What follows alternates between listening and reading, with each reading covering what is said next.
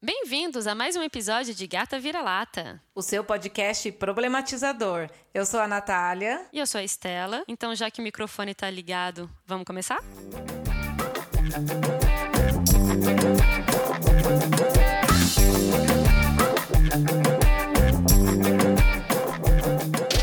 Bem-vindos, viralatenhos! Estamos aqui de volta com a segunda parte do ecofeminismo. Como é que você está hoje, Nath? Eu tô ótima, tô bem animada, porque ainda bem que a gente conseguiu uma ecofeminista para realmente contribuir para o debate com a sua experiência de fato no ecofeminismo.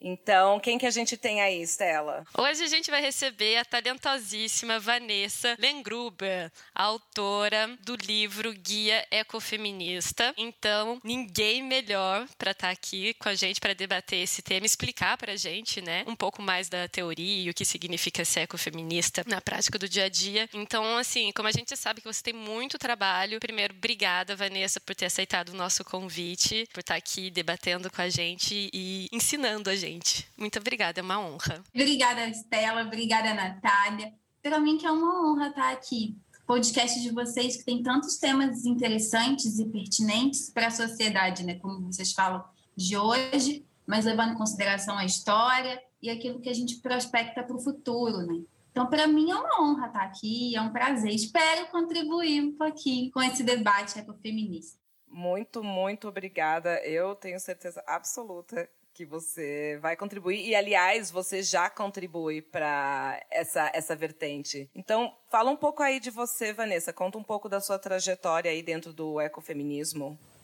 Eu eu achei esse nome ecofeminismo meio que por um acaso. Mas quando eu vi o que, que se tratava, eu vi do que estava falando, eu pensei, nossa, mas é exatamente isso que eu acho da minha vida e por que, que eu não vi isso antes? Eu sou da área do direito, né? Tenho, eu sou advogada, fiz mestrado em direito. Então, às vezes, esse caminho de pesquisar epistemologias ou vertentes não é tão recorrente assim. Algo que está mudando, mas já não é algo que é tão recorrente assim. Então, eu também brinco que eu sou meio intrometida nos assuntos, né? E o ecofeminismo é um deles. Eu sempre, sempre foi uma pauta muito importante para mim conversar sobre o direito das mulheres, e ter isso como um movimento que é pessoal, mas também é político, e as questões ambientais. Assim, desde criança eu me lembro de pensar nas matas ciliares do Rio, da cidade onde eu moro, e morava na época. E aí, quando eu vi esse nome do ecofeminismo, as duas coisas bateram muito na minha vida, assim, casaram muito bem. Né? Casamento é uma instituição para ser criticada, mas aqui nesse momento. casaram Faz sentido. muito bem casaram de uma forma, de uma forma que teve um sentido da minha vida. E um sentido que eu falo tanto pessoal e individual para tentar organizar algumas coisas que eu senti, que eu pensava, que eu ainda busco essa organização assim daquilo que eu sinto, do que eu penso, e as pautas que eu defendia enquanto politicamente importantes, de serem levadas para o contexto político, de serem levadas para um corpo coletivo. E eu estava fazendo meu mestrado na época com outro tema, não tinha uma relação específica com ecofeminismo, mas era no direito ambiental, porque é de fato a área que eu sempre escrevi durante durante essas fases de pesquisa, né, que a gente faz pós-graduação, graduação, mestrado e tal. E eu estava pesquisando sobre ética ambiental e aí me deparei com esse nome e me deparei com uma página falando sobre ecofeminismo.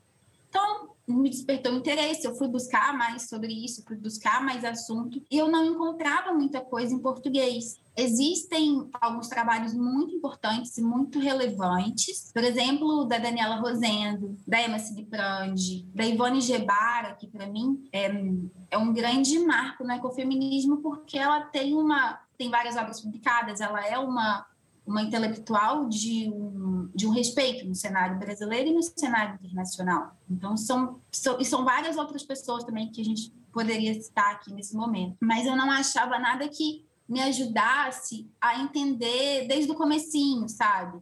Como que isso foi se estruturando e qual é a efetiva relação do ecofeminismo com o feminismo, com as pautas das mulheres porque às vezes eu vi o ecofeminismo puxando muito mais para a questão ambiental e da natureza do que para o desenvolvimento também né, das particularidades das diversas, das diversas expressões das mulheres ao redor do mundo. Né? Porque nas ecologias, nos movimentos ambientais, é muito comum é, se tratar de um eu expandido, como se todo mundo fosse. Isso é recorrente, não estou falando que são todas, né?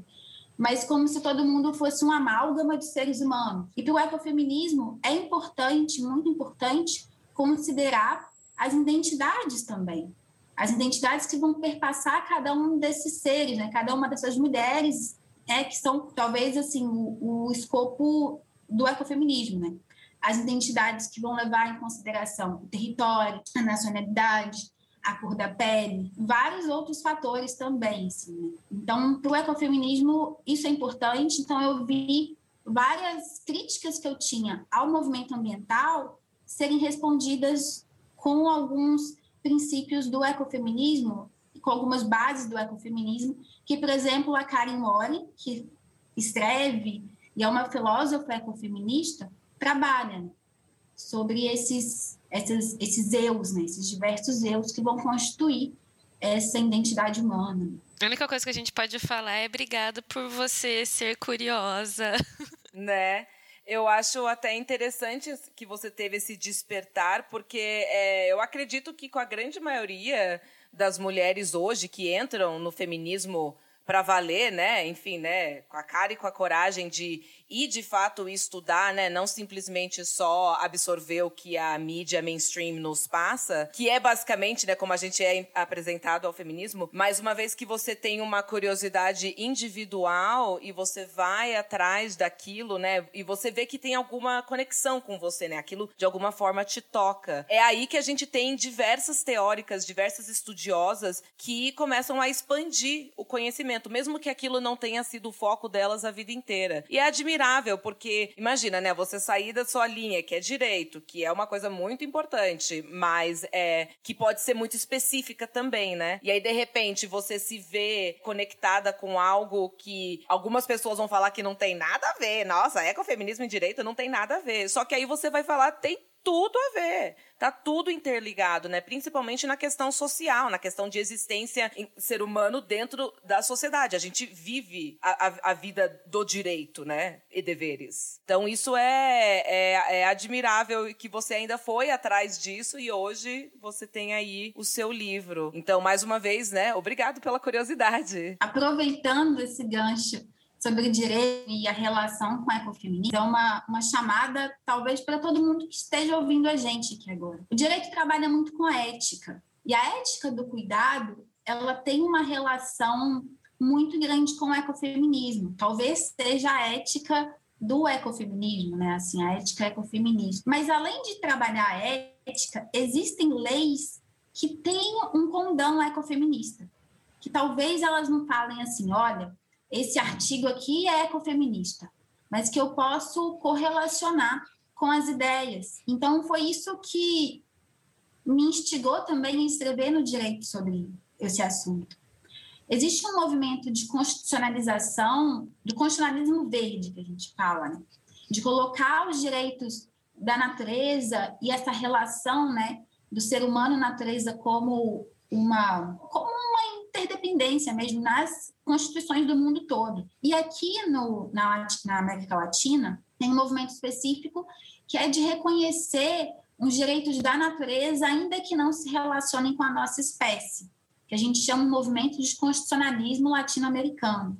Então, eu fui mencionando essa iniciativa e algumas outras. Assim. A gente tem rios na Nova Zelândia, rios na Índia, que são considerados sujeitos de direitos também, além da relação humana, mas que são uma, uma não, talvez não seja entidade, melhor nome, estou tentando traduzir assim para uma linguagem, mas que eles merecem proteção e que devem ser protegidos e têm valor independentemente da relação com a espécie humana.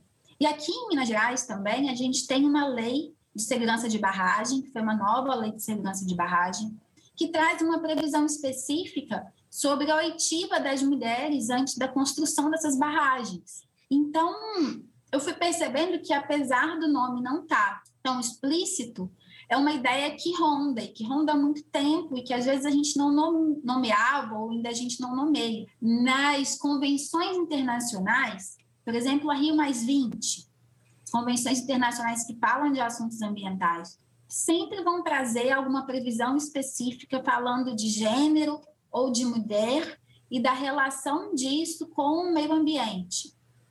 Então, é uma ideia que ela se materializa no direito, sabe? E ela se materializa em várias perspectivas de estudo. Às vezes, alguém que é da engenharia ambiental também pode perceber isso com sistemas locais de, de gestão, de agroflorestas, não sei. Várias áreas do conhecimento podem se relacionar com essa ideia do ecofeminismo. Então, o que eu queria, de alguma forma, provar e o que eu tenho falado, principalmente, eu amo conversar com estudantes de graduação. E o que eu mais amo de conversar é dizer, assim, que no direito a gente, nas ciências, assim, que eu tenho contato nas ciências sociais, a gente costuma ter os marcos teóricos, né? A gente acaba repetindo bastante algumas pessoas, assim, alguns pensadores. E eu sempre digo, por que, que a gente não usa mais o ecofeminismo quando a gente vai falar de meio ambiente? Então, essa é uma bandeira que eu levanto e quem sabe a pessoa que está escutando aqui a gente agora, né, a mulher que está escutando a gente agora, possa também trabalhar um pouquinho essa perspectiva num trabalho de faculdade ou na própria vida, né, na prática, fica aí. Bem interessante mesmo, até você fazer essa conexão, porque é, é, é, necessário no momento, né? Principalmente para quem está ouvindo e alguma ideia possa ser despertada. E o fato de você falar que você gosta de conversar com estudante de graduação, justamente para despertar nele o interesse de ir atrás disso e trazer isso para sua graduação, mesmo que aparentemente não tenha nada a ver. Aparentemente, mas no fundo tem. É como Leonardo da Vinci falava, tudo está conectado a tudo. E uma pergunta que eu tenho para você, como você estava falando, como o ecofeminismo foi despertado em você, de entender essa relação entre o movimento feminista, o ecologista, o que é ser ecofeminista, que você precisava de respostas. E eu confesso que eu também, algumas coisas não tão claras. Então, teria como você explicar pra gente o que é ser ecofeminista na prática? É, tem como eu talvez dar alguns exemplos, assim, alguns direcionamentos. O ecofeminismo é uma ideia muito simples, né? É uma ideia que é muito rapidamente a gente faz essa associação na cabeça da gente, que as mulheres e a natureza foram levadas a essa conexão ou estão conectadas por alguns motivos. Mas o ecofeminismo também diz que toda toda pessoa que se dissocia desse centro androcêntrico de produção de cultura vai ser entendida por essa cultura androcêntrica como uma pessoa mais próxima da natureza, menos civilizada, menos racional. E as mulheres foram levadas nesse processo assim ao longo de muitos e muitos anos, né? de um conhecimento menos valorizado, de não serem é, racionais suficiente, né? de não serem controladas suficiente, como se fossem mais menos humanas, né? menos civilizadas nessa ideia androcêntrica. E que isso Sim uma, uma dupla ponta dessa associação das mulheres com a natureza. Uma delas é que, como a gente já mencionou, as mulheres foram deixadas ou então foram obrigadas a fazer esse trabalho não remunerado de cuidado, um cuidado com a casa enquanto ambiente privado, mas também um cuidado com o planeta enquanto casa comum, um cuidado com a saúde, um cuidado com a qualidade dos alimentos. Talvez cada pessoa que esteja aqui possa pensar que as, as mães ou as avós ou os referenciais né, de mulheres na vida tenham mais essa preocupação com a qualidade do alimento à mesa, da gestão das águas. E isso é provado nas estatísticas da FAO, por exemplo. E, de um outro lado, pelo fato das mulheres estarem mais próximas desse contato com a natureza, elas vão sofrer primeiro e mais penosamente, de forma mais gravosa, as mulheres e todo mundo que se dissociar dessa cultura androcêntrica ali, né, que coloca esse masculino no centro, que todas essas pessoas vão sofrer de forma, primeiro, mais gravosa quando existir ou quando ocorrer algum problema ambiental. A gente podia aqui falar de alguns exemplos, assim, ah, as enchentes, as mudanças climáticas, mas para trazer um problema que a gente está vivendo agora, a pandemia, enquanto um problema ambiental que traz reflexos para a gente, elevou o número de violência doméstica contra a mulher. Então a gente sente que a gente sente, a gente percebe essas essas relações, essas interseções acontecendo a todo momento. E, bem, o ecofeminismo é essa ideia, né, de todo mundo já ouviu falar de Pachamama, Mulher, Mãe Terra. Então, vai trabalhar também essa associação do, da mulher natureza, que foi uma, né, uma construção que foi sendo feita, mas também trabalhar esse viés de que, por causa disso, esses problemas ambientais podem levar esses, esses grupos de mulheres a sofrer de forma mais gravosa. Né? Mas bem, talvez o que que uma ecofeminista faça, né? Como se dizer uma ecofeminista? Essa é uma pergunta que eu recebo bastante das pessoas, assim, no meu, enfim, na abrangência daquilo que eu que eu consigo comunicar na internet, né? mas é uma pergunta recorrente. Quando eu posso me considerar ecofeminista ou quando eu posso considerar alguém ecofeminista? E aí eu divido isso em três três grupos, assim, três grupos relacionais. Porque sempre eu digo que é relacional, né? Porque para o ecofeminismo, essa conexão é muito importante. De não me entender enquanto algo separado, de não entender a cultura como algo separado na, da natureza, de não entender enquanto algo sozinho, mas algo que potencialmente, não ser que potencialmente se relaciona com diversas pessoas e consigo mesmo, consigo mesmo também. A primeira relação é a relação com o alimento. A segunda relação é uma relação de cuidado com a ciclicidade. E a terceira relação é uma relação com o descarte. Como cada pessoa vai perceber isso na própria vida, eu não sei, porque não é uma resposta fechada. Não é uma cartilha, um checklist que alguém fala assim: ah, agora eu faço essas 10 atividades, eu sou uma ecofeminista. E quando eu deixar de fazer uma, eu não vou ser mais. Isso não, não existe, né? não é um, um clubinho. Mas existem esses nortes relacionais que eu costumo dizer. E o primeiro deles, que é essa relação com o alimento, é muito importante nos debates ecofeministas. Se alguém jogar no Google agora, vai ver essa relação com o alimento. Aqui eu costumo citar também duas autoras muito famosas, que são a Vandana Shiva, uma indiana, ela é física de formação, e assim, ela tem uma quantidade enorme de livros publicados. Porque ela é muito boa para escrever e muito boa para fazer pesquisa. E a Carol J. Adams, ela tem um livro chamado Política Sexual da Carne. A Vandana Shiva vai trazer para gente. E assim, quando eu estou citando a Vandana Shiva, a Carol J. Adams, existem várias outras pessoas no mundo. Eu estou citando referências, talvez primárias, ou referências que são mais expoentes, mas a gente pode conversar depois sobre outras pessoas aqui no Brasil ou fora que também fazem essa pesquisa. A Vandana Shiva, ela vai ser uma grande defensora das sementes naturais e ela vai ser uma grande advogada internacional contra os agrotóxicos, na verdade contra toda uma seleção artificial de sementes. Porque o que a Vandana vai falar para gente? Que esses milhares de anos que agricultores do mundo todo, e ela vai falar da Índia, que é a localidade na qual ela se relaciona. Uhum. Esses milhares de anos de seleção natural, como se fosse dessas sementes, foram gerando um alimento com uma enorme capacidade nutricional, uma enorme diversidade de alimentos.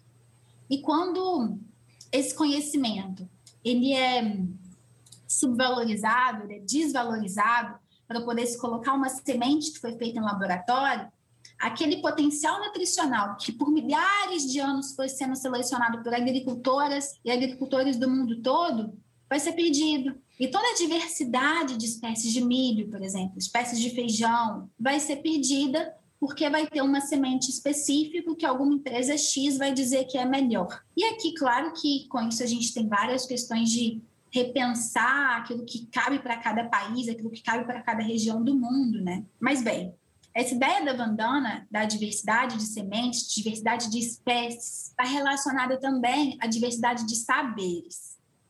E a Vandana tem um termo que é muito conhecido, que talvez seja um termo um dos termos mais famosos do ecofeminismo, que é monocultura da mente. Para Vandana, e aqui eu estou explicando com minhas palavras, né, ela diz com outras, mas para Vandana, o meio no qual eu vivo, no qual uma sociedade vai viver, ele vai impactar a forma com a qual a sociedade vai pensar e vai ver o mundo. Por exemplo, se uma, um grupo social se organiza numa cidade onde só tem uma monocultura de milho, milho de uma variação X sabe, aquela coisa bem é, planificada, sabe? Algo bem de monocultura mesmo. A forma de organização social dessa, dessa sociedade, de fazer uma festa típica, de fazer uma alimentação típica, de fazer enfim, os encontros, e o que, o que for possa de cultural surgir disso, também vai ser uma monocultura da mente, que também vai ser uma só forma de pensar. E quando se vive, por exemplo, num sistema de floresta, que a própria floresta vai fornecer a alimentação, mas ali também existem outras espécies que não são para alimentação de árvores. A forma de se pensar também vai ser uma forma de pluricultura, que eu também enxergo que uma diversidade da natureza também vai existir na diversidade de uma organização social ou uma diversidade de posicionamentos. Eu não sei se eu estou conseguindo me fazer expressar. Mais ou menos isso. Um outro aspecto, que é uma outra autora, Carol J. Adams, ela vai dizer assim que as fêmeas não humanas de outras espécies, por exemplo, as galinhas, as vacas, elas também vão sofrer mais por causa do trabalho de reprodução. E aqui a Carol J. Adams não disse que os outros animais não sofrem. Não é isso, né? Os outros animais não humanos não sofrem, não é isso. Mas ela chamou uma atenção para esse fato do potencial reprodutivo perpetuar uma lógica de dominação, de inseminação artificial, de enjaulamento, sabe, de colocar as galinhas em acho que todo mundo pode ver esse vídeo se quiser, ou ver essas fotos se quiser, que algumas granjas fazem, né? colocam várias galinhas ali para botar ovos numa caixinha bem fechada, as galinhas vão ficando com fome e elas vão se comendo, né? Então é um processo muito é, desumano não é a palavra, né? Porque a gente está falando de outras espécies, mas é um. Mas acho que o conceito como ecofeminista poderia ser aplicado, porque se somos todos iguais e não somos a espécie dominante, mas uma espécie, é, eu acho que é muito pertinente a gente falar que é desumano. É desleal.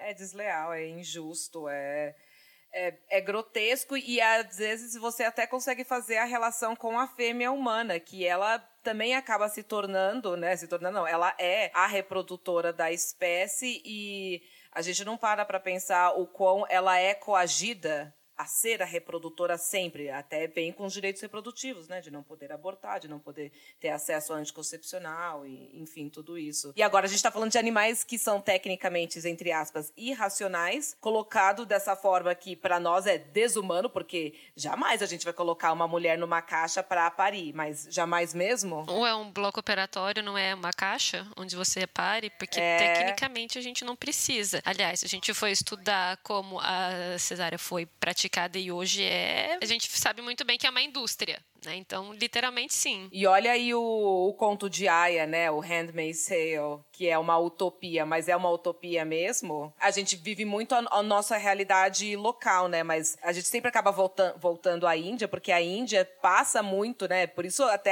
é, é admirável o trabalho que a Vandana faz, porque é um país, né, extremamente complexo com a forma que eles estruturam a sociedade e a mulher lá, ela sofre muito, né? Dentro da, da cultura.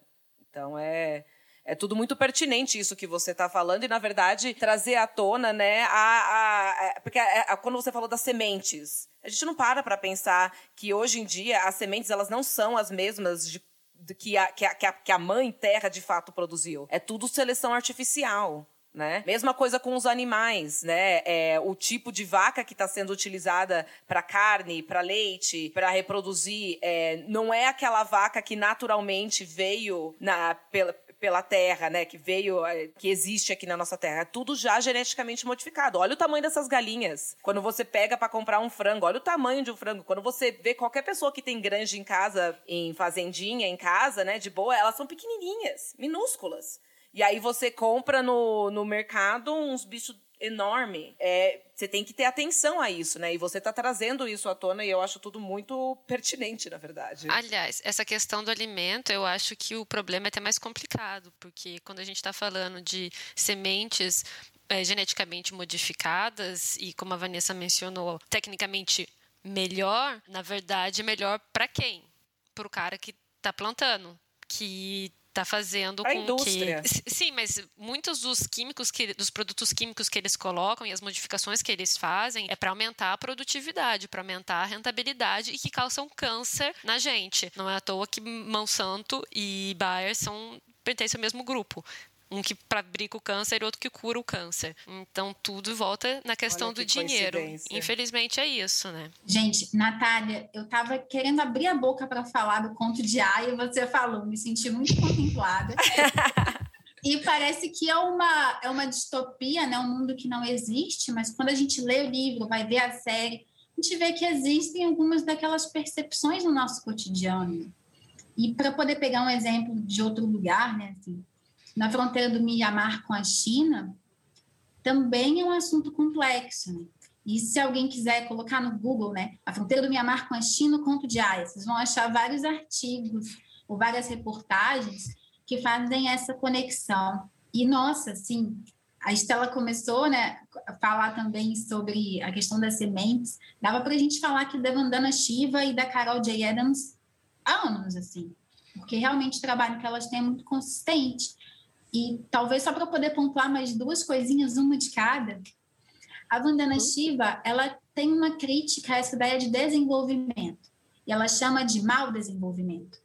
Porque o progresso, né, na verdade, não é um progresso de saberes de forma completa, mas é um progresso que seria, segundo Vandana, uma forma de recolonização desse pensamento, que é colocar padrões que são externos sem levar em consideração os sistemas locais de saber. Então, quando eu penso, por exemplo, nas coisas que a minha avó sabia que sobre a Terra, que a minha mãe já não sabe a mesma coisa, que eu já não sei a mesma coisa da minha mãe, são sistemas locais de saber que vão se perdendo, porque a gente tem uma imposição de uma ideia de progresso.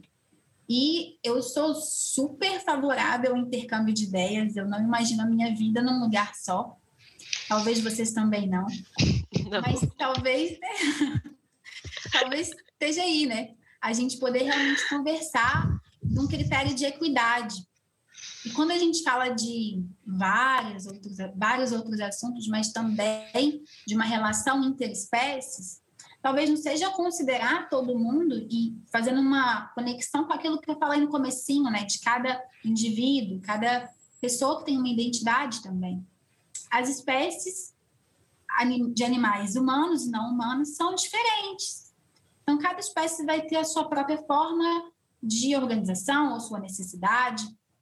A Greta Gard, que também é uma ecofeminista, ela vai trazer alguns desses pontos. Ela fala de um ecofeminismo queer, mas que não se relaciona com a obra da Judith Butler, por exemplo. Assim, talvez se relacione a alguns níveis, mas ela tem um texto dela que é muito famoso, que chama Rumo ao Ecofeminismo Queer. E ela não, não faz essas, as mesmas citações da Butler, por exemplo. Uhum. E ela fala como que existem várias espécies que se organizam de uma forma é, biológica que não é igual à forma binária masculino-feminino. Então, ela faz esses outros exemplos, né? ela, ela vai trazendo isso para o texto. Então, a gente fala de espécies, assim, quando eu falei de desumanização, porque cada espécie tem a sua necessidade, talvez, né? E cada, cada espécie, cada relação social que vai se estabelecendo nisso, né?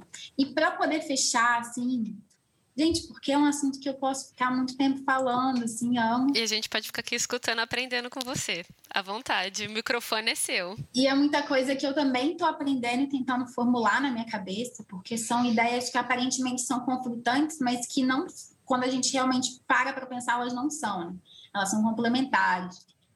E a Carol J. Adams vai falar da proteína feminilizada, para a gente voltar àquela ideia, por exemplo, da vaca e da galinha.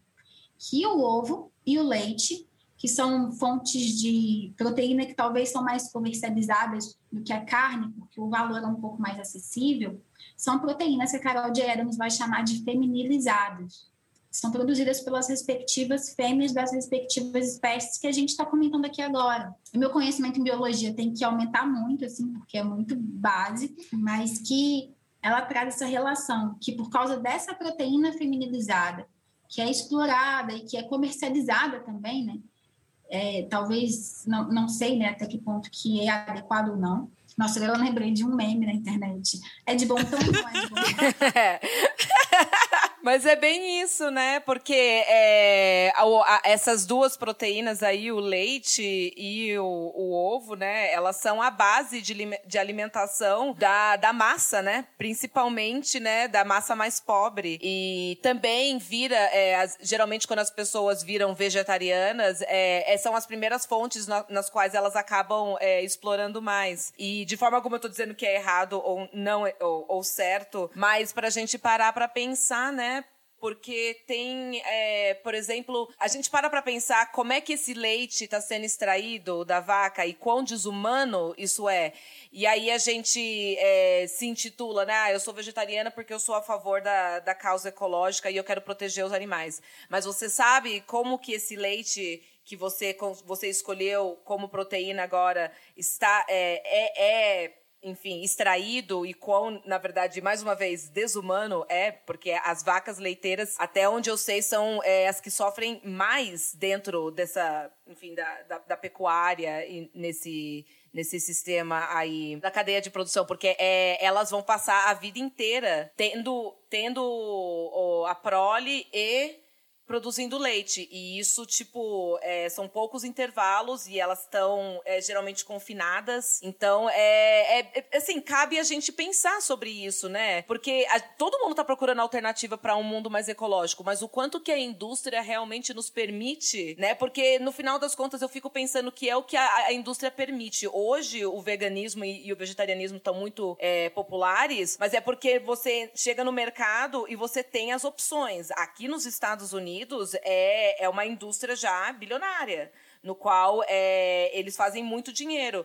E também cabe você a pensar, né? Por exemplo, é, as fazendas, a galera que quer fazer a parte orgânica, né? É, eu tenho uma colega que é engenheira de produção e ela falou: a, a, a fazenda normal que usa os agrotóxicos é do lado da fazenda orgânica. Geralmente o, o, o dono é o mesmo. E ela falou: tem vento. Você acha que nem um pouco vai, dos agrotóxicos vai para lá? É, ela falou, isso, isso é um exemplo bobo. Ela falou, tirando toda a parte de cadeia de produção que a gente. que só quem tá ali no meio tem noção. Então é, é, é muito complexo, né? E é muito difícil para nós mesmo saber o quanto que. qual é o impacto real do nosso. das nossas atitudes, né? Que a gente tenta ter atitudes mais eco, eco-friendly, né? Enfim, eu fiquei pensando muito em tudo isso enfim, são muitos detalhes, né? E é o que você falou, pode ficar aqui para sempre falando sobre esse assunto, né? São detalhes que são fundamentais, né?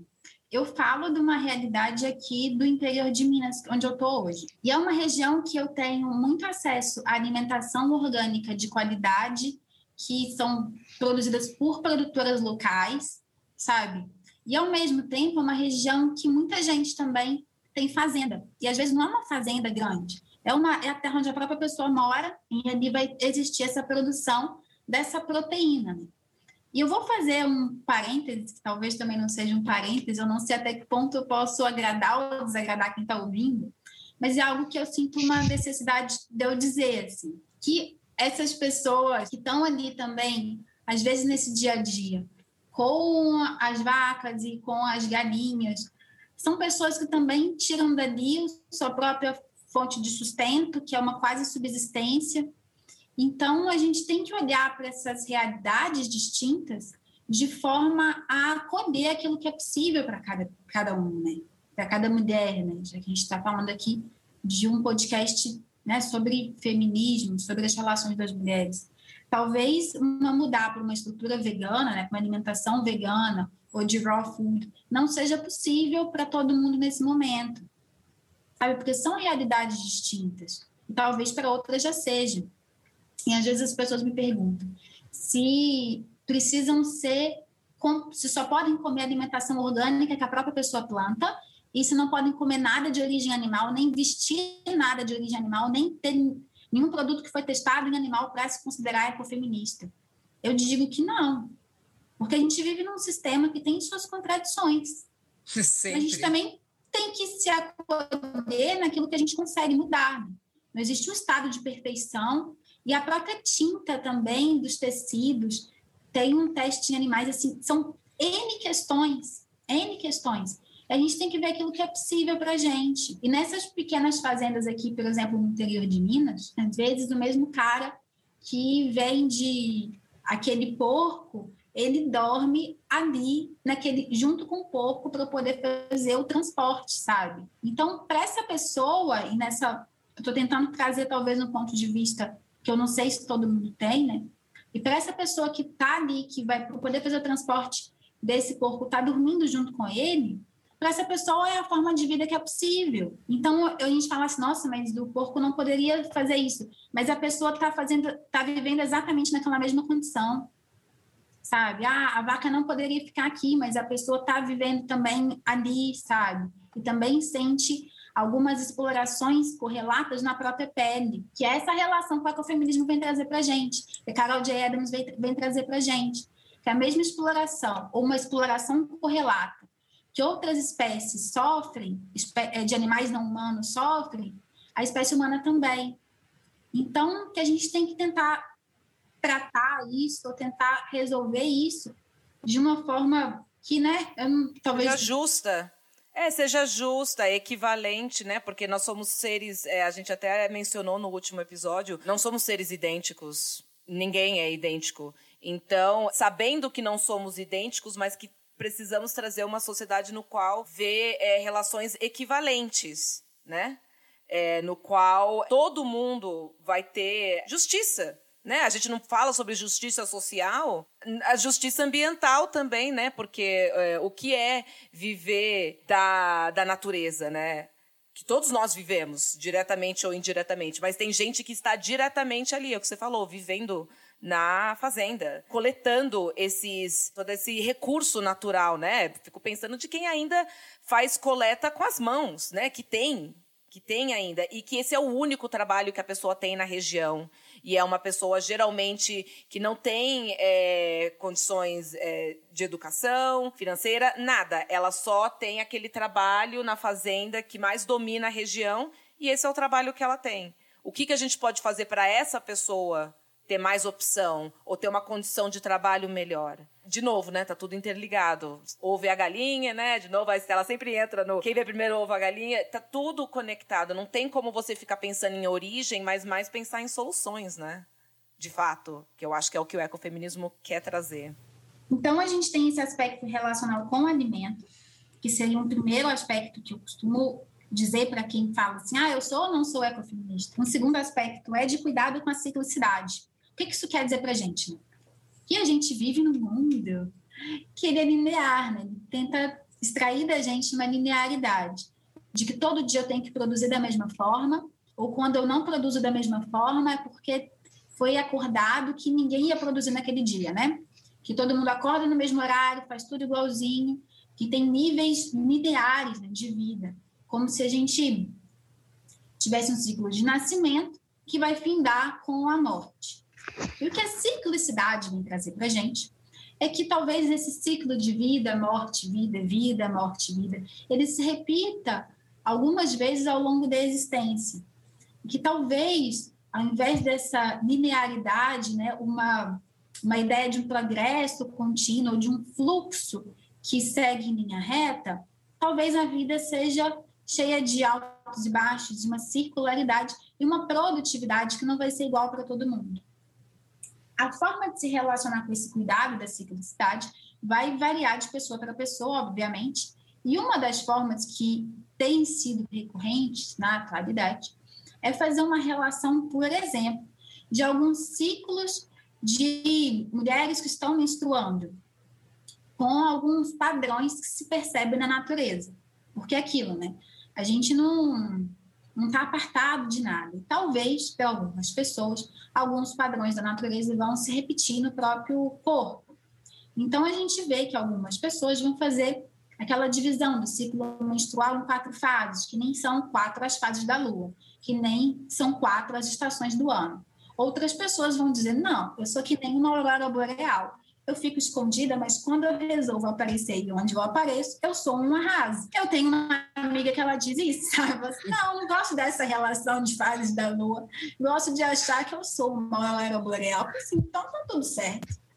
Não sei como cada pessoa vai dizer isso, né? vai, vai encontrar talvez isso ou vai ver isso como importante. Mas isso se materializa com essas pautas de bioabsorventes, de pensar e repensar, por exemplo, a pobreza menstrual, sabe? uma necessidade de se exigir políticas públicas, mas também de se agi, de agir socialmente, né, com projetos que possam distribuir esses bioabsorventes, de fomentar também a produção local, né? Porque eu, por exemplo, não costuro, mas eu compro bioabsorventes de amigas que costuram e que vendem, né? Que estão ganhando a vida assim, estão se sustentando dessa forma. Então, é uma forma de entender esse cuidado com a ciclicidade. Existem inúmeras formas, mas aqui a gente só vai passando mencionando e eu acabo mencionando aquela que mais se relaciona com a minha vida, sabe? Que, que eu percebo como importante para mim. E uma terceira relação é essa relação de descarte. E aqui eu posso dizer tanto esse descarte de lixo, né, dos resíduos sólidos, porque o descarte ele não existe, né? Está jogando fora, mas está indo para algum lugar. Então aqui a gente tem que pensar no gerenciamento desses resíduos sólidos, talvez numa possibilidade de lixo zero, e geralmente são as mulheres que vão estão chefiando essas cooperativas de catadores, o que é assim é uma organização incrível, sabe, gente, é uma estrutura muito grande para poder levar essas cooperativas, necessita de um incentivo. A gente também pode pensar que em alguns locais da nação, mas em alguns locais do mundo, vão virando como se fossem grandes lixões, né? Que se manda, ah, vamos mandar aparelhos tecnológicos para o país X da, não sei, de um continente tal.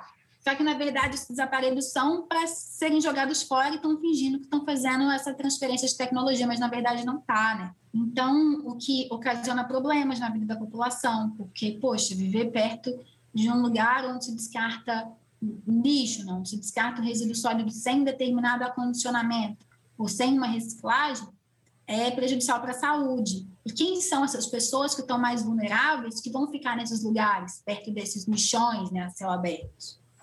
Talvez sejam essas pessoas, assim como as mulheres, que estão se dissociando dessa cultura central androcêntrica, né, que comanda a lógica do mundo. Também uma relação com nas, nas relações pessoais, né, o descarte das relações pessoais.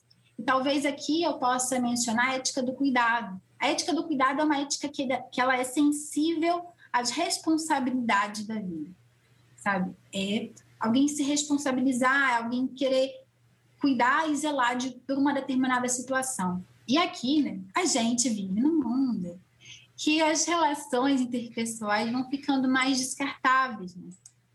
Que às vezes com essa facilidade de se achar alguém no Tinder, ou de sei lá o que seja, né? De trocar de amiga, não sei. Isso seja possível. Então, ao mesmo tempo, né, a gente tem a tecnologia que pode conectar a gente a pessoas que há milênios eu não via e há pessoas que eu tenho conhecido, né? Mulheres incríveis, como a Natália Estela, que conheci pelo meio virtual. E todos esses três pontos relacionais com o alimento, do cuidado com a ciclicidade ou com o descarte, são aspectos que a gente pode trabalhar no âmbito individual e pessoal e no aspecto coletivo e político. Isso é importante destacar, porque eu vejo e eu sinto, de certa forma, que o ecofeminismo e os movimentos de mulheres, o feminismo, o ambientalismo, eles mudam a minha vida, como, sabe, enquanto Vanessa, enquanto pessoa, e é uma, uma mudança constante né, enquanto, enquanto mulher aqui nesse mundo. Mas que isso pode, e ainda bem né, que eu sinto que me melhora enquanto cidadã, né, enquanto indivíduo, mas que também pode levar a uma necessidade, leva efetivamente, a exigir políticas públicas, sabe? A pensar quem são as mulheres que estão sendo eleitas, como exigir essas contraprestações, ou quais ações da sociedade civil e tudo isso pode ser pensado nesses três eixos relacionais. Tudo isso impacta o jeito. É, talvez hoje eu pense muito mais antes de pegar uma. Na verdade, eu não pego sacola no supermercado. Né? Na minha casa eu levo a minha sacola, o supermercado não dá. E é uma coisa que é simples de fazer. Então, isso talvez seja uma questão individual.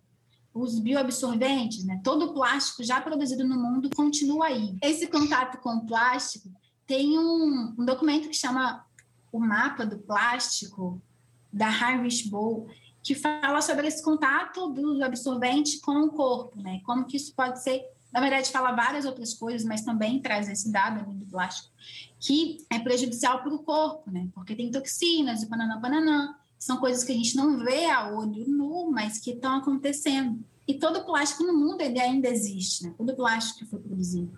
Então, quando eu decido usar um bioabsorvente ou um coletor menstrual, não sei a opção de cada uma, eu gosto de a bioabsorvente, que é o absorvente de pão. Eu uso o coletor. É, assim. É porque eu faço o ritual da lua, então é melhor. é, tem gente que ama coletor, assim. Eu eu, eu, acho que é adaptação, né? Olha, eu vou ser sincera. A primeira vez que eu experimentei foi a prova de que meu ex me amava muito. Porque eu não conseguia tirar. E, enfim, foi ele que teve que tirar para mim. Depois de uma hora dentro do banheiro, eu chorando, prometi para mim mesma que nunca mais ia testar. Mas lá eu falei, bom, o tempo passando, quanto mais eu pensava em relação o que fazer, né? Porque afinal de contas a gente não pode mudar, a nossa natureza é assim. Com poder a gente pode, mas tem que tomar é, hormônio, enfim. Colocando todas as opções na balança, eu decidi dar uma segunda chance comprei um outro menorzinho. E agora eu tô me entendendo super bem com ele e tô muito satisfeita.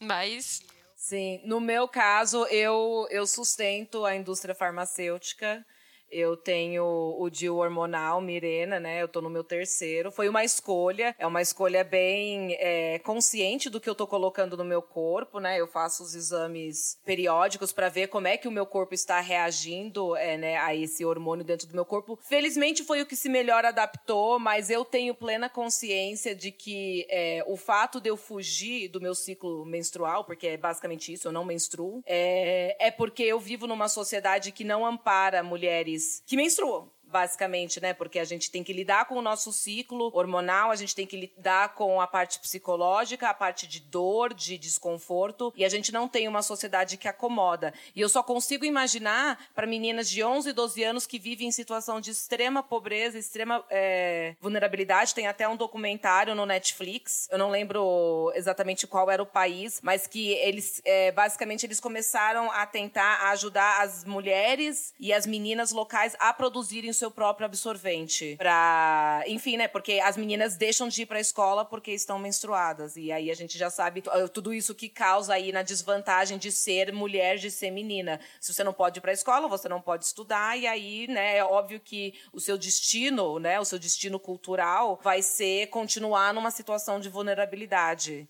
Então eu acho, eu, é, eu tenho muita consciência dos meus privilégios enquanto uma mulher que ainda usufrui a indústria farmacêutica para poder enfim, não ter TPM no meu caso. A Natália falou uh, que a sociedade não acolhe, né, mulher que menstrua. Na verdade, a sociedade ela não gosta de mulher. Vamos começar por aí, né? É, um, eu vi um estudo aqui na França que falava que mulher gasta em média 26 mil euros ao longo de toda a vida simplesmente com absorvente.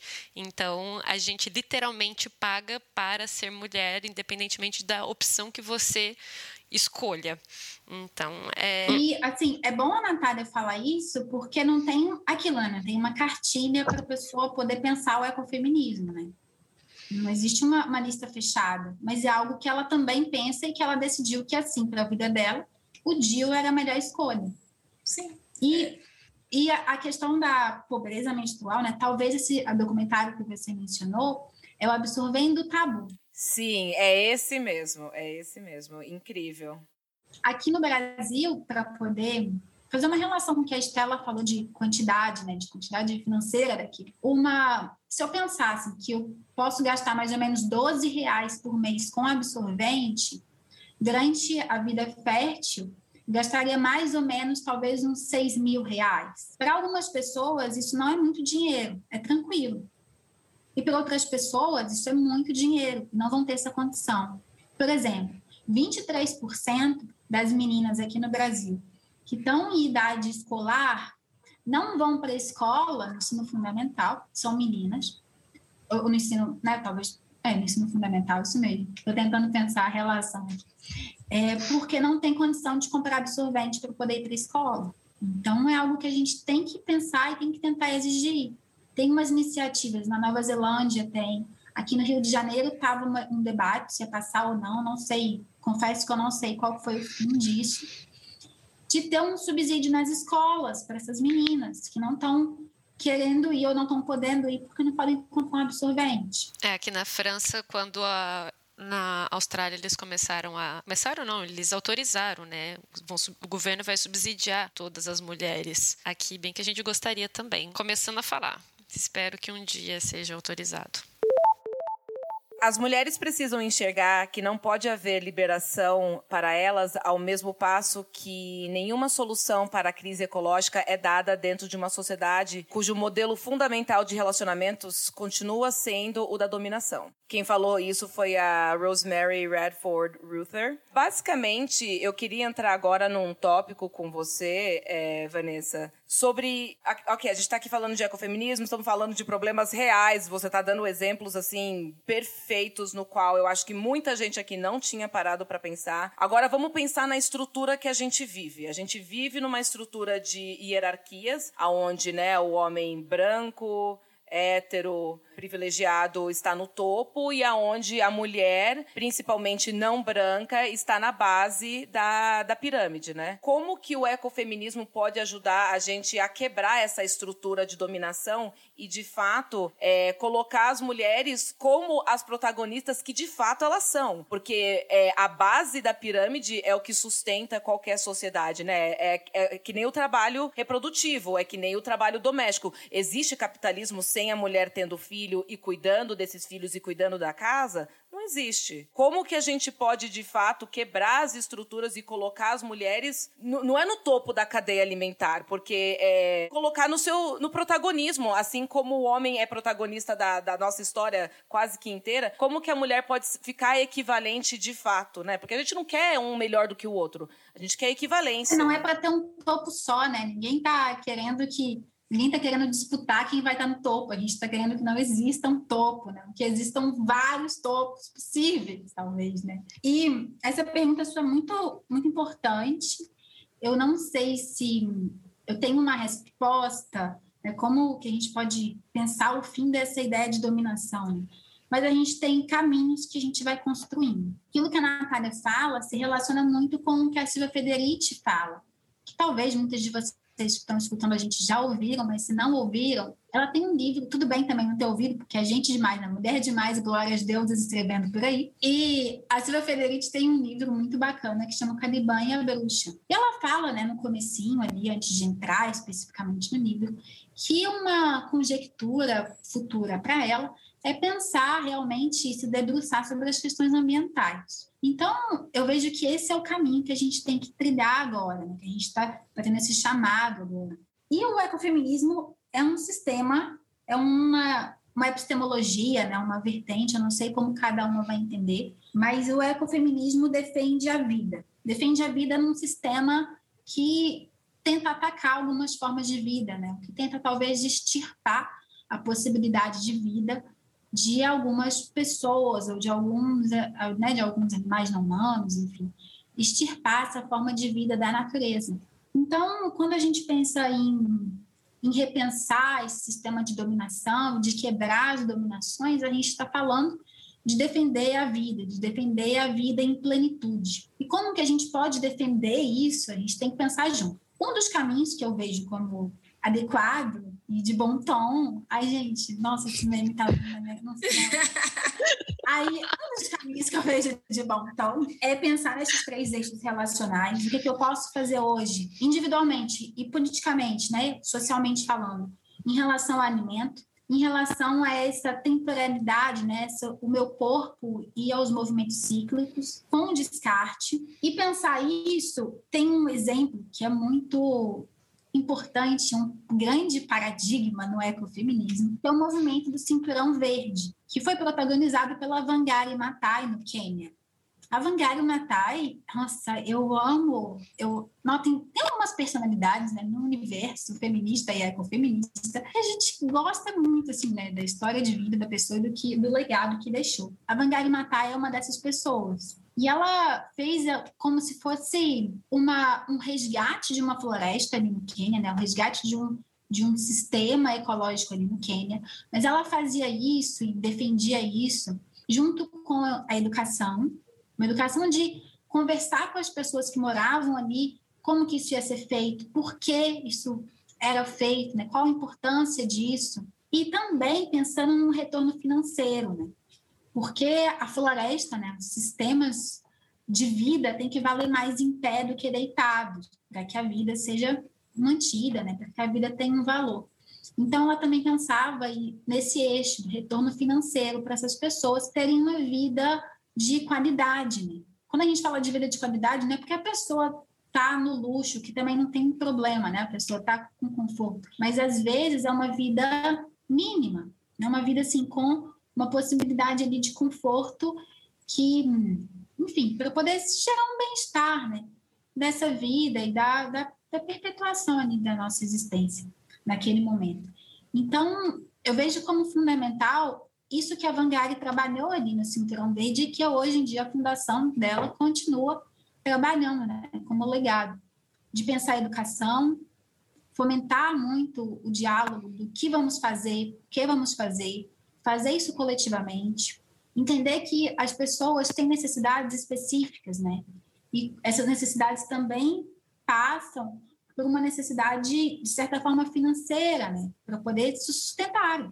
E que a gente fazendo isso, para poder se desenvolver enquanto sociedade, a gente também precisa desenvolver o meio natural, né? defender as florestas, defender um sistema agroflorestal de produção de alimentos e também de produção da vida. Eu não sei se eu respondi especificamente o que Natália tinha proposto, mas eu acho que é um caminho para a gente ir pensando juntas, né? Para a gente ir defendendo as suas pautas. São muitos, muitas teóricas, são muitos estudos sendo feitos, muita gente na prática tentando procurar soluções, mas a verdade é que a estrutura já está feita e ela é dominante, ou seja, para a gente tirar ela. É, não, não vai ser uma tarefa fácil. Aliás, né, as vertentes do feminismo, na verdade, vão trazer as suas propostas de como tentar quebrar essa estrutura. E estão todas constantemente fazendo esse trabalho de base aí, né? Que muitas mulheres como você têm feito. E tantas outras que estão ali na terra mesmo fazendo, mesmo não pensando até de fato em sou eco, ecofeminista, é, mas produzindo algo, realmente criando algo e coletivamente com outras mulheres e crianças e homens também, tentando fazer com que a estrutura mude, né, e ela seja algo mais horizontal e menos vertical. Eu acho que é aí, né? Ninguém vai ter uma resposta simples, fácil, porque senão, né, já teria sido feito, eu acredito. Ou não, porque, é, como o Marx já dizia, né, a sociedade, as instituições foram criadas para garantir a dominância de quem já domina a, a sociedade. Mas é, eu discordo de você, Natália, quando você fala, né, destruir esse modelo de sociedade. Eu acho que a gente não vai conseguir nunca destruir nada, porque a gente, se a gente chegou aqui, o patamar que a gente está hoje, muita mulher. É, eu não falei destruir, eu falei quebrar. Eu falei quebrar. Quebrar. Enfim. Porque, assim, o problema problema é que os homens eles tentaram apagar a gente, mas a gente está ali atrás fazendo o trabalho de formiguinha, né? A gente está ali no nascimento, a gente está ali na morte, só que a gente não tem o nosso devido lugar nessa sociedade. Então eu acho que é, como a gente está fazendo aqui, plantando sementinhas, plantando sementinhas na sociedade para a gente reverter a mentalidade androcêntrica da nossa sociedade e trazer essa mentalidade feminista. É o que a gente, bom, que eu já falei, eu acho que é, o patriarcalismo é uma estrutura, é, é uma cultura e movimento feminista é movimento. Então a gente tem que transformar isso em cultura feminista, né? Então a gente vai aqui plantando os grãozinhos e tudo que eu posso falar, Vanessa, obrigada. Você não tem noção a luz que você acendeu dentro da minha cabeça, só por informação. Então, tipo assim, muito obrigada. Ai, que bom, porque a gente vai trocando luzinha, Estela. Sim. O que eu tentei fazer no meu livro, né? A gente só sabe se deu certo ou não quando alguém lê e fala pra gente que percebeu isso existe essa cultura que ela é majoritariamente androcêntrica, que coloca esses valores que a gente tipicamente atribui ao masculino, como dominação, exploração, é, competição, né, de guerra, como valores muito importantes e fundantes, fundacionais das nossas sociedades. Mas existe uma série de outros valores que não entendem esses masculinizantes como como majoritários ou como os únicos valores que existem desde sempre, né? Existe uma outra formação cultural que não é androcêntrica.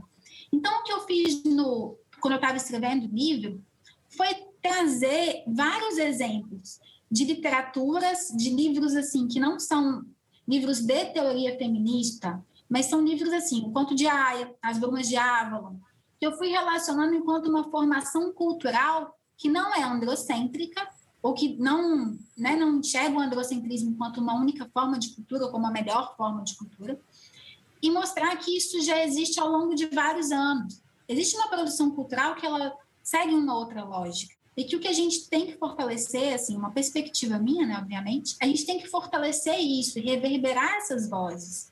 As mulheres falam sobre sua própria condição e sobre vários outros assuntos, porque às vezes as mulheres não precisam ficar falando de feminismo o tempo todo, mas é um substrato que vai estar ali não fazer de uma pesquisa, uma pesquisa outra, né, que não envolva uma teoria feminista, por exemplo, mas que as mulheres fazem pesquisa e fazem ciência e escrevem, falam sobre tudo desde sempre. Então a gente tem que reverberar essas vozes e fazer esse quase um resgate genealógico e paleontológico quase, sabe? Antropológico de, também. É, antropológico, de tentar escavar e buscar isso, buscar é, filmes que já falavam disso há muito tempo, ou livros há muito tempo, A Cidade das Damas, né, que é um livro, né, poxa, um clássico. A Cristina de Pisão, um clássico. Uhum. Então, isso já existe, antes da escrita, na verdade, né, as tradições orais, Sim. conhecimento que era passado de outras... É trazer o, né, o resgate, e não de forma mística, mas o resgate até das, das culturas indígenas, né? Ou de culturas ancestrais aí de outros países, né? Por exemplo, no continente africano, né? O quanto que mulheres lá já não construíram de conhecimento, só que foi passado de boca a boca, não foi escrito. E é o que até volta no que você falou no início sobre né, a construção de, de pensamento, de conhecimento conhecimento sendo androcêntrica e acaba excluindo essas mulheres, mas no final das contas é o que a Estela falou. A gente sempre esteve por detrás produzindo conhecimento. Ele só não foi é, do jeito que né, o patriarcado aprova. Né? Aliás, o patriarcado não quer saber da gente produzindo qualquer coisa. Ele quer mais é que a gente, principalmente agora, na atualidade, no capitalismo. Não só não quer, como impede, né? É, impede. E agora, na atualidade, né, ele usa, né, o patriarcado e o capitalismo usam do que tá na moda, né, que pode ser o feminismo mainstream, que pode ser, né, o, o ecologicamente correto, e pega algumas figuras públicas e, e joga pra gente falando, olha, eu tô sendo ambientalmente correto, olha, eu tô sendo feminista, eu tô sendo LGBT, mas na verdade é só para manter a estrutura de consumo não é necessariamente para melhorar nossas vidas. E as estatísticas estão aí para mostrar. Enquanto tem muitas mulheres que estão, sim, em condições de vida bem melhores, e nós somos é, essa, essa parcela privilegiada, existe ainda uma grande parcela de mulheres que estão em, em situação de subsistência. E que elas basicamente só existem porque a mulher continua reproduzindo e não questionando. Mas a verdade é que é, a sociedade, por ela, ela descartava essas mulheres mulheres. Ela, porque ela não enxerga elas, né? A sociedade não enxerga essas mulheres. Então elas são completamente, na nossa cabeça, né? Enfim, dessa sociedade urbana, elas são descartáveis, mas na verdade não. Elas são essenciais para. Porque elas, de novo, elas estão na base, é a base que sustenta toda a estrutura. Para a gente encerrar eu só, é, eu, a gente vai entrar num, num, último tópico que vamos dizer que é o tópico né, a, a mais polêmico, né? E vai entrar na questão mais filosófica. E só pra gente realmente encerrar num tom aí focado no, no, no próprio feminismo, né? Então, texto maravilhoso que você escreveu intitulado Afinal, o que é ecofeminismo? Você começa com Pachamama, Gaia, Mãe Terra, Onilé e com certeza muitas das ouvintes aqui já escutaram esses nomes ao longo da vida. O ecofeminismo também estuda essa associação, né, entre o feminino e a natureza. E tudo é problematizável, né, se eu posso usar esse termo. E a gente gostaria de abordar isso num aspecto aí do cotidiano prático, né, da, das questões de políticas públicas e também só para já colocar tudo junto, quando a gente pesquisa o ecofeminismo, a gente viu que tem essas subvertentes e que o ecofeminismo ele vai se divergir em diversos aspectos, justamente com essa relação do feminino e com a natureza, que vai entrar na questão de algumas vertentes usam a, a filosofia mais essencialista e as outras é, e tem outra que, que não, que vai para uma questão mais de é, estruturalista, né, e materialista. Qual é a sua posição diante de tudo isso e como que você vê que isso ajuda ou atrapalha a luta? Se você acha que isso é realmente algo que a gente deveria sequer estar tá pensando? Vamos lá, vamos tentar encerrar com, com algo que realmente é, influencia Essa a gente. eu acho que é a pergunta chave, assim, do que sempre foi, na verdade, do ecofeminismo, né? Que as autoras foram se dissociando, criticando umas às outras, né?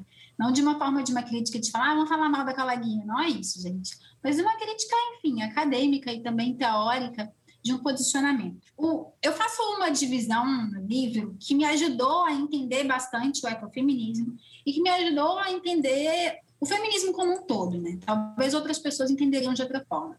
Existe uma autora que chama Mary Merlo e existe uma outra autora que chama Karen Ward. As duas meio que fizeram uma não uma classificação, mas fizeram uma sistematização do pensamento ecofeminista. Eu misturei uma coisa com a outra e eu entendo assim como Natália já bem falou, que existem duas grandes matrizes do ecofeminismo.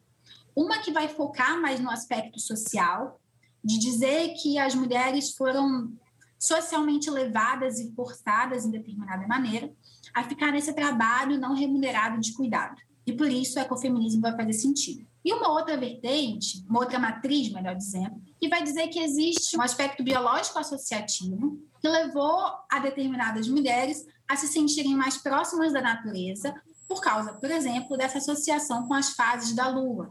Essas fases da Lua não é uma invenção de agora, sabe? Um movimento que começou hoje. Não. Isso já existe há muito tempo, que mulheres fazem essa interconexão de algumas figuras arquetípicas e também de figuras da natureza com, com o ciclo menstrual. Então, vamos dizer que por causa disso, as mulheres estão mais próximas da natureza. E existem também umas que falam assim, ah, é um pouquinho de uma coisa, é um pouquinho de outra. E existem, além né, dessas duas grandes matrizes, que são a matriz social e essa matriz mais essencialista, ou uma matriz espiritual, ou materialista, né, depende da autora, existem as perspectivas de trabalho. Algumas autoras vão focar numa perspectiva histórica, de dizer assim, olha, tais sociedades funcionavam em um sistema de matrigestão, ou um sistema matriarcal. Existem autoras que vão focar na perspectiva linguística, que vão dizer, olha, essa associação da mulher com a natureza também é presente na linguagem, de dizer, por exemplo, que uma mulher vai ser deflorada. E vários outros exemplos, né? Assim, de tratar a mulher como um pedaço de carne. E eu costumo fazer uma piada que não é minha, mas é de uma tirinha que eu vi na internet da War and Peace, que fala assim: ser tratada como um pedaço de carne, né? Basicamente essa é a moral. Uma amiga estava contando para outra e ela disse assim: "Ai, eu saí com um fulaninho, ele me tratou como um pedaço de carne". Aí outra amiga diz assim: "Nossa, então ele foi horrível com você?". Aí ela: "Não, não, ele é vegano, então foi tudo muito bom". Olha só. Não, não sou piadista, então não sei se todo mundo riu, mas. Não, mas eu, eu gostei. eu acho que assim, né, dá um insight. Então, tem as perspectivas né, que vão ser trabalhadas. Mas, bem, esse lado social ele é quase pacífico, assim, né, para todas as ecofeministas, que existe essa construção cultural que foi colocando as mulheres como animalizadas, né, ou a natureza como feminizada. E essa outra perspectiva, que pode ser espiritual, ou que às vezes é materialista, ou que às vezes é essencialista, não sei, a autora que cada uma vai utilizar, ou a o entendimento que cada pessoa vai ter. É, também é recorrente no ecofeminismo por vários motivos, né?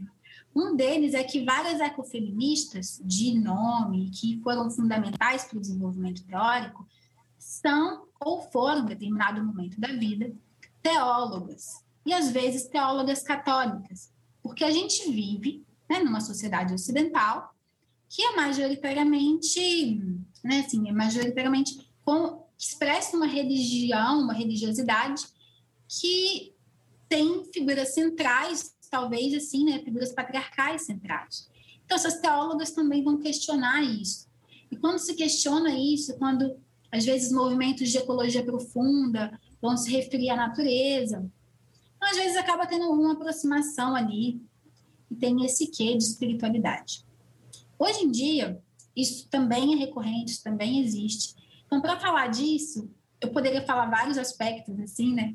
Mas para a gente tentar sumarizar, eu vou começar pontuando um que eu vejo como algo temerário, ou algo para se prestar atenção. Tem umas, tem esses memes da internet, é uma forma de comunicação, né?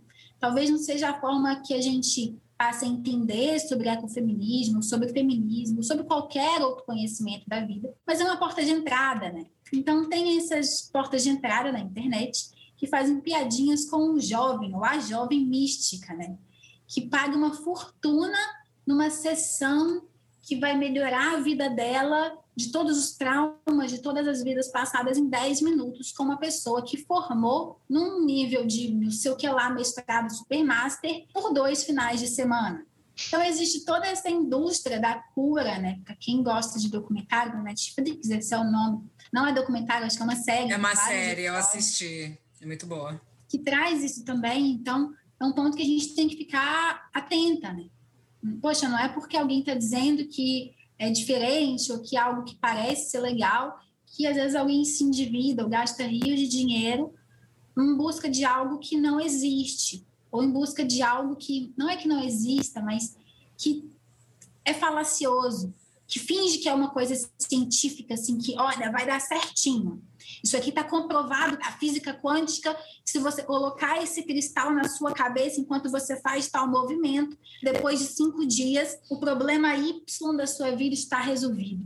Uhum. Isso não existe, assim, pelo menos não na minha percepção, não naquilo que eu observo. Então, a gente tem que chamar atenção para isso. É, e também o, essa questão da indústria da cura é uma que esse, esse documenta, esse, essa série de documentário é muito boa porque ela vai mostrar os dois lados, o lado que deu certo e o lado que deu errado. Então, sempre sempre passe, é, sempre pense, tem dois lados. Mas é engraçado que você fala da, do cristal, por exemplo, e o que é, é, é, gente, o cristal é uma coisa muito linda, né? Você olha aquilo, né? O tanto que tem. Mas é, uma vez eu tava lendo um artigo justamente falando sobre, tipo, o seu cristal que você usa para tentar te curar, às vezes foi pego por mão escrava, às vezes foi extraído é, você, aliás, não tem nem como você saber exatamente de como ele foi extraído, entendeu? Então, é também é, é, é basicamente é sobre tipo ter consciência das coisas que você está tentando fazer. Só a questão dessa é, da gente procurar curas e procurar formas melhores de viver e às vezes a gente pode estar tá caindo numa armadilha do, do capitalismo, né? Que a gente vai lá e quer adquirir certos produtos que são vendidos para nós como algo que vai beneficiar a nossa vida e na verdade você só está ajudando uma indústria de óleos que são multibilionárias, por sinal, que aliás é um dos episódios no, no, nessa, nessa série aí. Então é só pra gente ter realmente essa, essa noção de que às vezes a gente procura a cura em terapias alternativas, o que não tem nada de errado nisso, mas a gente tem que ter a consciência que pode ser uma armadilha também. E pode ser um pouco dos dois. Pode ser bom e pode ser ruim. E além disso, tem os produtos falsos também, né? As pedras que vendem como pedras verdadeiras, mas na verdade são plástico um pouco mais refinado. E sobre a questão de se falar de ecofeminismo, às vezes de uma forma um pouco espiritual, de uma forma ritualística, basicamente a associação que se faz é dizer que existe uma cultura majoritária que vai dizer que o divino, ou que aquilo que é ideal, né, o divino enquanto uma forma, uma forma daquilo que a gente busca, vai estar tá fora da gente, é transcendente. o ecofeminismo, essas teólogas feministas, ecofeministas, vêm dizer que existe uma possibilidade de um divino que ele é imanente, que ele não é transcendente, mas que ele existe potencialmente em cada pessoa, em cada mulher, e que isso precisa ser frutificado, né? Isso precisa talvez dele ser cultivado. É uma associação que às vezes as pessoas veem como algo só negativo, mas eu vejo um aspecto positivo nisso. Por quê? Às vezes a mulher é retratada ou como uma santa, intocável, pura, ou como alguém que é extremamente devassa, né? Essa dualidade de uma representação da mulher. E esses imamentismos, né, vem dizer que existe toda essa potencialidade, existe talvez uma né, um ideal de uma pureza e também uma devassidão que existem nas mulheres porque são pessoas completas, seres humanos completos que potencialmente podem expressar qualquer percepção. E essa forma de entender essa imanência de um divino ou de uma divindade é buscar essas religiões que são centradas na Terra. Então, por isso que algumas tradições vão ter essas histórias. São histórias que se repetem em, diversos, em diversas culturas. E por isso que eu falo nesse texto, que eu também trago no livro, que às vezes é chamada de Mãe Terra, às vezes é chamada de Pachamama, às vezes de Gaia, mas é uma associação que se faz recorrentemente a mulher com essa face nutridora, né, que dá o alimento. Essas mesmas culturas também trazem uma outra face, que é de uma mulher que também pode ser raivosa, porque, poxa, né,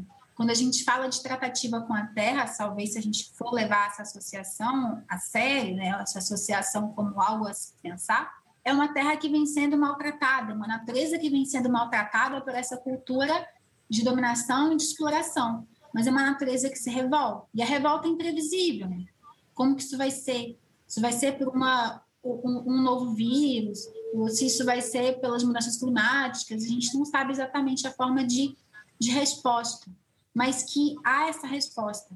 E também existem essas divindades em várias culturas, ou essas deusas em várias culturas, que também vão trazer essa face. Então, eu pessoalmente, eu acho que talvez seja um pouco temerário a gente substituir uma coisa pela outra, sabe? Ah, hoje em dia a religiosidade majoritária é patriarcal, de um Deus que se pensa um Deus enquanto um homem branco, barbudo, de cabelos brancos, sabe? Não sei uhum. como seria a figura de um Deus, a primeira imagem que vem na cabeça de vocês, mas essa é a que vem na minha, né? Substituir essa imagem por uma outra imagem mantém tudo igual, mas substitui pela imagem de uma mulher. Não é isso, né, que a gente está falando, mas que eu também não acredito que nenhuma dessas teólogas defendem. Mas talvez defendam essa possibilidade de também enxergar aquilo que é divino ou então aquilo que é que é buscado em uma face que também pode ser representada como uma mulher e como uma mulher em suas mais diversas manifestações. Então, eu não sei se eu estou especificamente Sim. respondendo o que Natália perguntou, mas eu vejo isso como importante, sabe? Não tem como negar a religiosidade ou a espiritualidade das pessoas. É óbvio que, né, eu, a grande maioria das pessoas sabem, eu sou ateia, mas isso não significa que eu vou desqualificar a crença do outro, e eu sei que muitas dessas crenças vêm de origem patriarcal e que são problemáticas, mas como é que eu vou falar para uma mulher que vive da terra, que vive numa condição muito mais, enfim, uma, uma condição bem diferenciada da minha, e eu vou si, simplesmente chegar para ela e falar: para de acreditar nesse Deus, para de acreditar nessa deusa, não tem nada a ver. É a mesma coisa que eu chegar para uma. Eu, eu, sou, eu sou anti-prostituição, anti-pornografia. Eu não vou chegar para uma atriz pornô ou para uma prostituta e falar: para de se prostituir, para de fazer isso. Não, não, é, não é você simplesmente falar para. É, é você entender o contexto no qual essas mulheres vivem. É, a religiosidade delas, às vezes, é a, é a única terapia que elas têm.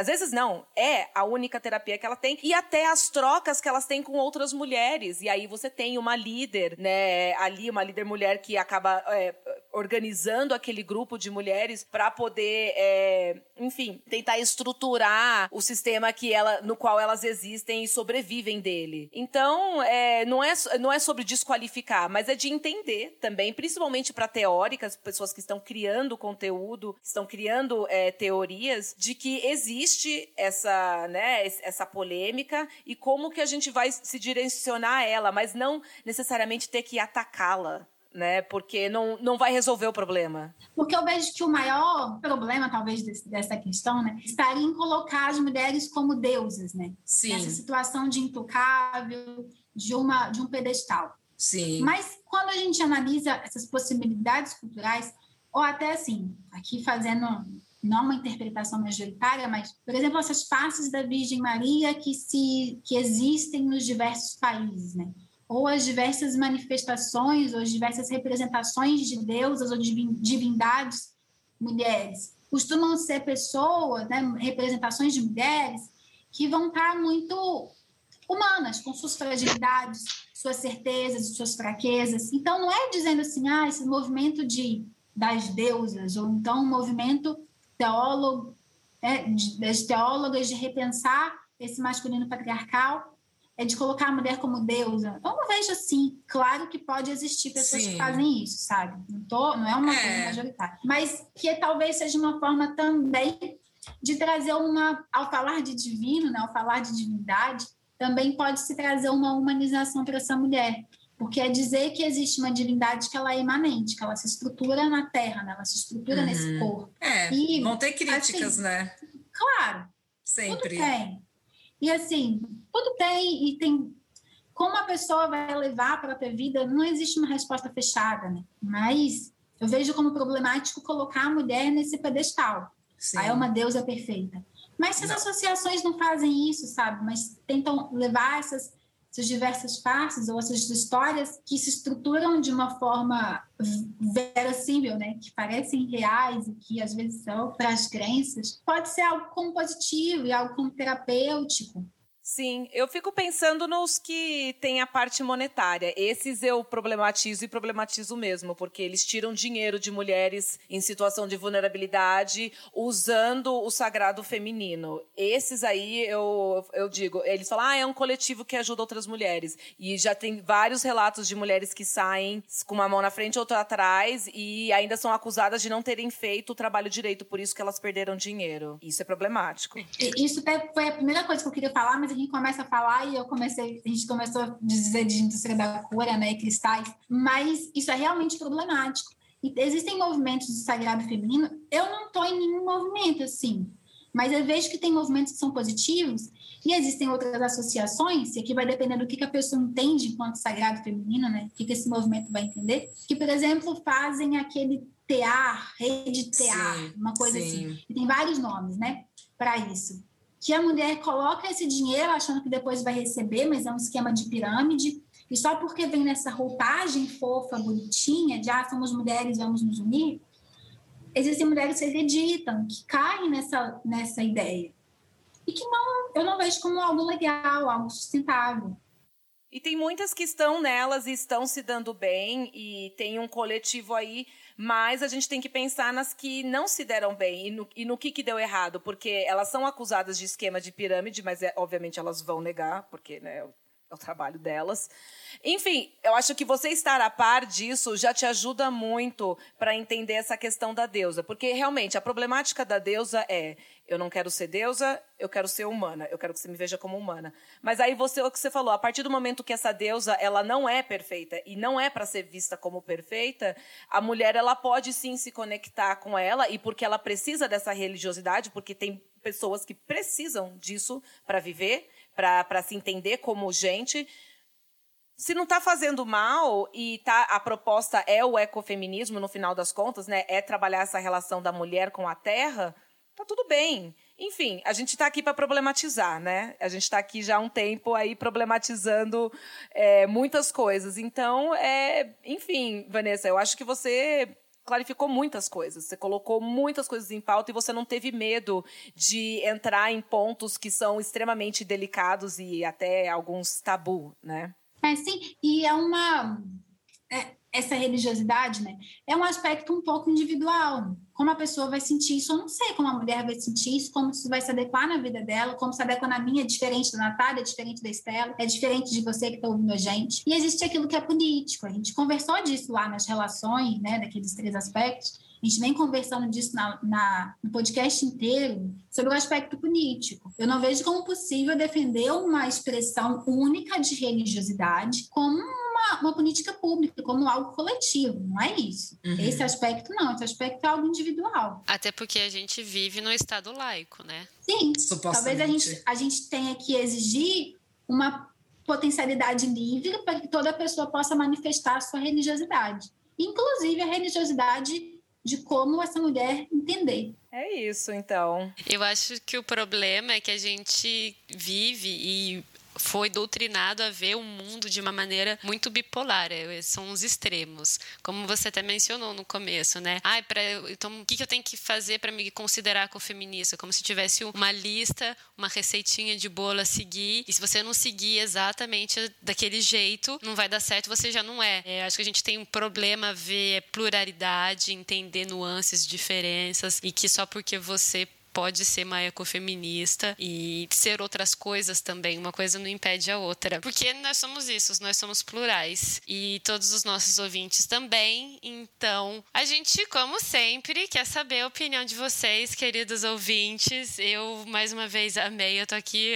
enquanto escutando você falando pode ver. Bom, os nossos ouvintes não vão ver, mas eu estou cheia de anotações. Muito obrigada pela aula incrível que você deu. É, acendeu várias luzinhas aqui na minha cabeça. Muito obrigada. Espero para os nossos. Espero não, tenho certeza, né? Óbvio, né? Foi incrível. Então, queridos ouvintes, é, vocês sabem onde encontrar a gente no Instagram, gata.viralata. E a gente vai deixar todas as descrições para vocês também acharem a Vanessa e o guia do ecofeminismo. E e a gente continua o debate. E Vanessa, parabéns, obrigada.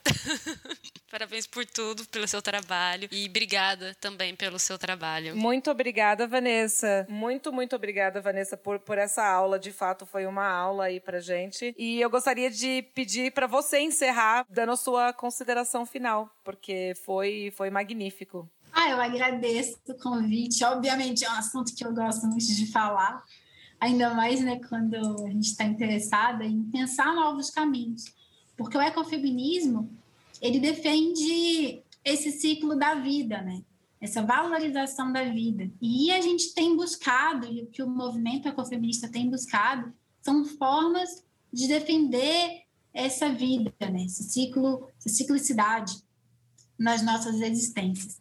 Então a gente vai pensando juntas, Claro que umas coisas que eu falei aqui a gente pode rever depois, a gente pode ir repensando, né? E sempre tentando buscar isso, né? A valorização da vida. Muito, muito obrigada, é, Vanessa. Foi incrível.